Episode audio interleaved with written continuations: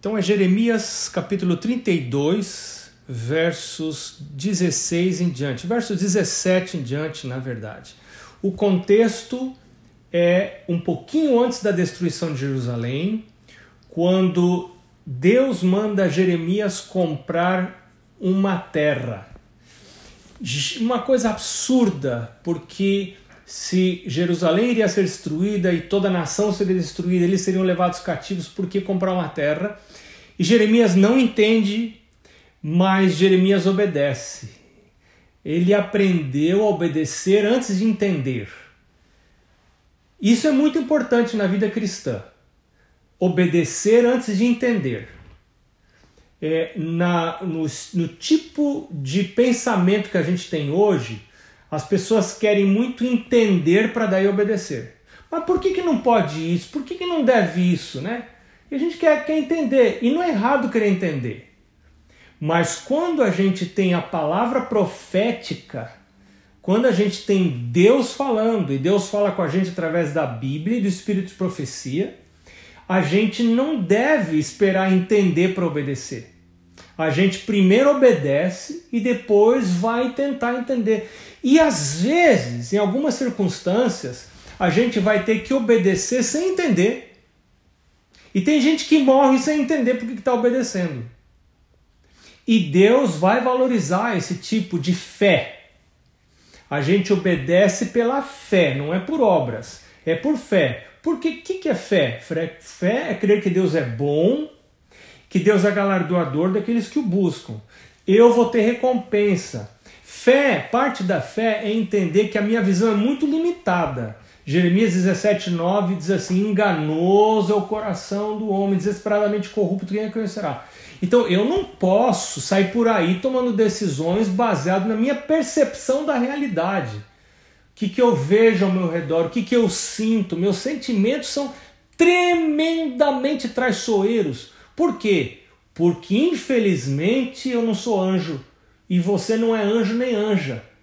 Se nós fôssemos anjos, nós poderíamos confiar nos nossos sentimentos. E tem doido por aí que fala, ah, vai atrás do seu coração, né? Você não tem, não tem pior loucura na vida do que você ir atrás do seu próprio coração. Porque o meu coração não é digno de confiança.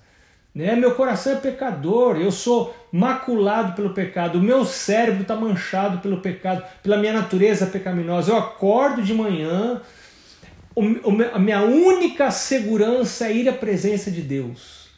Para que Deus, e confessar minha pecaminosidade, confessar que eu não consigo discernir as coisas como elas realmente são, é, confessar minha incorrigível é, incapacidade de perceber as coisas, de entender as coisas.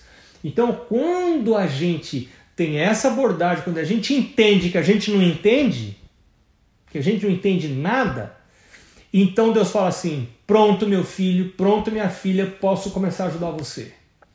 E aí Deus pode começar a ajudar a gente.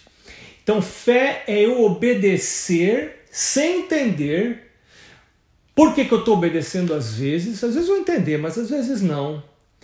É, mas eu sei que eu obedeço, por quê? Porque tem um Deus no céu que sabe todas as coisas. Um Deus que é bom, que é galardoador daqueles que o buscam. E que todas as coisas contribuem para o bem daqueles que amam a Deus. E que a obediência, a lei de Deus, como nós estudamos durante o ano passado no Salmo 119, é, por falar nisso, aquela série do Salmo 119 já está disponível no, no, no, meu canal lá do Spotify. Então, quem quiser pode escutar lá. Né? Nós vimos que a lei, na verdade, é, é uma, uma misericórdia de Deus, é proteção de Deus para nós. Né? Então, Jeremias obedeceu. E agora Jeremias faz uma oração, uma oração muito bonita, a oração de Jeremias quando ele fala do poder de Deus, começando no verso 17, Jeremias 32, ele diz: Ah, Senhor Deus, eis que fizeste os céus e a terra com teu grande poder e o teu braço estendido. Coisa alguma te é demasiadamente maravilhosa. A palavra maravilhas na Bíblia indica milagres. Ele operou maravilhas, ele operou milagres. Coisa alguma é grande demais para Deus fazer milagres. Não tem nada impossível para Deus. Não tem nada impossível. Porque ele criou o céu, a terra, com, uh, com, com o seu grande poder. Ele é poderoso, ele é criador. Às vezes eu saio para caminhar aqui atrás de casa, tem uma trilhazinha aqui atrás da minha casa. É, que uma natureza muito linda, né? E eu fico pensando assim, que poder de Deus, que poder de Deus, que grandiosidade de Deus. Verso 18: Tu usas de misericórdia para com milhares e retribuis a iniquidade dos pais nos filhos. Nosso Deus é justo, mas ele retribui. Deus envolve uma relação especial com aqueles que respondem para com ele. Mas ele retribui a iniquidade. Tu és o grande e poderoso Deus cujo nome é o Senhor dos exércitos grande em conselho, magnífico em obras, um Deus ativo, grande, magnífico, conselheiro, né? Por que não perguntar mais a Deus a opinião dele? Porque os teus olhos, eu queria demorar um pouquinho mais nisso aqui, os teus olhos estão abertos sobre todos os caminhos dos filhos dos homens. Não há nada escondido o que eu faço a portas fechadas, sem que ninguém veja, quando eu estou sozinho no banheiro, quando eu estou sozinho no quarto, estou sozinho na rua, estou sozinho no meu carro, tem alguém que está vendo. Não tem nada escondido. Nem os pensamentos que eu tenho escapam dos olhos de Deus. Aí você fala assim, então eu estou perdido. Não, não está perdido. Não está perdido, eu vou explicar para você por quê. Porque Deus já sabe que eu sou pecador. Ah, mas ele vai retribuir, ele retribui. E olha o que, diz assim. Olha o que, diz o verso 19, final do verso 19. Para dar a cada um segundo o seu proceder, segundo o fruto das suas obras. De Deus não se zomba. Aquilo que o homem semear, isso também ele vai colher.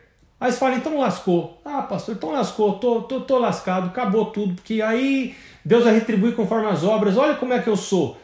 Mas agora entra um negócio que não está aqui nesse verso, mas que está por toda a Bíblia e entra a confissão.